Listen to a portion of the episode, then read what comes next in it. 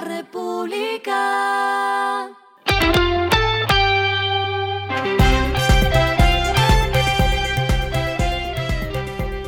Al final de la jornada, esto es lo que debes saber sobre el comportamiento de los negocios, las finanzas y la economía. Las movidas de hoy fueron. STF Group, que es la operadora de marcas como Estudio F y ELA, anunció que tendrá 1.500 puestos de trabajo para las más de 335 tiendas que tienen en el país debido a la demanda de la temporada de fin de año. Los contratados se podrán desempeñar como cajeros, asesores de venta y auxiliares, con sueldos mayores al salario mínimo, además de las prestaciones legales.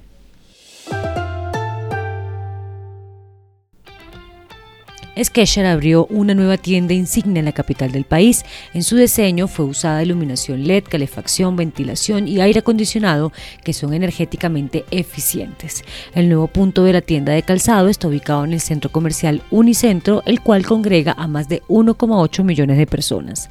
El local cuenta con 200 metros cuadrados y una pantalla digital de alta resolución en su vitrina, la única en sus 24 tiendas en todo el país.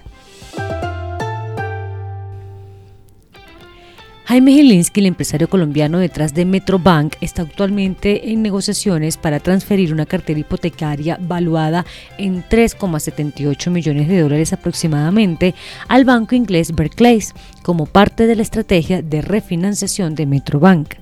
La reestructuración financiera que comenzó en octubre ha llevado a que la participación de Gilinski en Metrobank sume significativamente, pasando de 9,2% a 53%, consolidándose como el principal accionista según informes de Sky News. Lo que está pasando con su dinero. Según la Superintendencia Financiera, los establecimientos de crédito, estos son bancos, corporaciones financieras, compañías de financiamiento, instituciones oficiales especiales y entidades cooperativas, recibieron más de 1,2 millones de quejas al 17 de noviembre de este año. RappiPay, Fondo Nacional del Ahorro y Credit Familia son las entidades financieras con más quejas ponderadas por entidad es decir, las cantidades de quejas de cada entidad ponderadas por cada mil productos financieros. Los indicadores que debe tener en cuenta. El dólar cerró en 3.989,89 pesos, bajó 54,62 pesos. El euro cerró en 4.362,15 pesos, bajó 62,54 pesos. El petróleo se cotizó en 74,91 dólares el barril, la carga de café se vende a 1.370.000 pesos y en la bolsa se cotiza a 1,93 dólares. Lo clave en el día. El presidente de la Federación Nacional de Comerciantes FENALCO, Jaime Alberto Cabal, propuso posponer el debate de proyecto de reforma laboral por considerarla inconveniente e inoportuna en momentos en que está en curso la negociación del salario mínimo. El dirigente del gremio manifestó, mediante una carta enviada a cada uno de los miembros de la Comisión Séptima de la Cámara de Representantes, que no es procedente discutir al mismo tiempo la reforma laboral y el incremento del salario para 2024. A esta hora en el mundo. Hoy lunes se reveló el índice de Objetivos de Desarrollo Sostenible para América Latina y el Caribe por el Centro de los Objetivos de Desarrollo Sostenible para la región. Entre los resultados destaca que América Latina y el Caribe cuenta con un limitado cumplimiento de la Agenda 2030. El promedio se encuentra en 58,98% de cumplimiento. Los países con mejor desempeño son Brasil, Uruguay y Costa Rica, con índices de 66,99%, 66,09% y 64,68% respectivamente.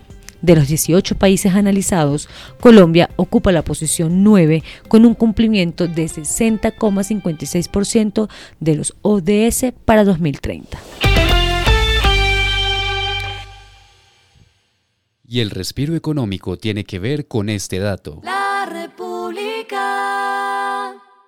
La icónica banda británica Iron Maiden anunció que Colombia será uno de los países que visitará en el Future Past Tour en 2024. Este sería un regreso tras 15 años desde la última vez que la banda vino al país y se presentó en el Parque Simón Bolívar en Bogotá. Se presentará entonces en el Estadio Nemesio Camacho El Campín el próximo 24 de noviembre de 2024. Los precios de la boletería en preventa oscilan entre 149 mil pesos y 559 mil pesos para clientes de los bancos Grupo Aval y la plataforma Dale. La República. Y finalizamos con el editorial de mañana un pacto para bajar el precio de los alimentos. El costo de vida en el país sigue siendo uno de los más altos en la región y al dividirlo es el precio de los alimentos lo que más está endureciendo una inflación por encima de 10%. Esto fue Regresando a casa con Vanessa Pérez.